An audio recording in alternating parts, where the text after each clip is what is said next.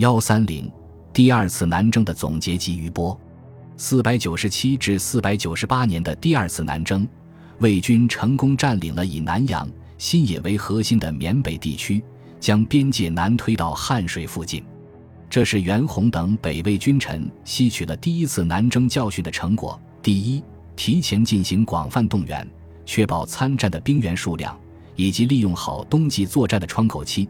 第二，明确战役目标，集中兵力，在重点方向实现突破。缅北和益阳。第三，在攻击缅北地区时，决策正确，围城和打援相结合。对于齐军据守城垒的情况，魏军并不采用步步推进、逐城攻克的战术，而是以主力推进至敌境纵深，对顽抗城垒进行分兵包围，以步兵进行长期围攻。骑兵主力则在战线前方运动，伺机打击敌援军。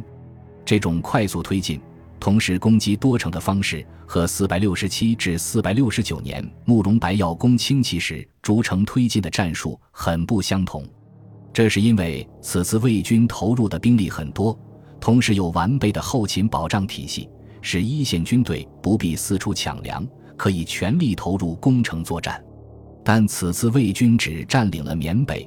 未能进占益阳，在淮南取得立足点，只实现了部分预定目标。袁弘对此的决策颇为奇怪，因为在王肃围攻益阳、齐军围攻郭阳之时，袁弘主力军已经开进到离郭阳较近的玄户。他声称自己兵力不足，拒绝将晋军投入战事，可能是将晋军骑兵作为预备队，防范齐军进行反攻。但救援郭阳也是魏军机动部队应当承担的任务之一。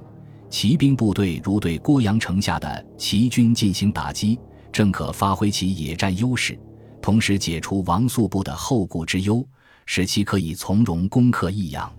那么，袁弘为何拒绝派禁军投入作战？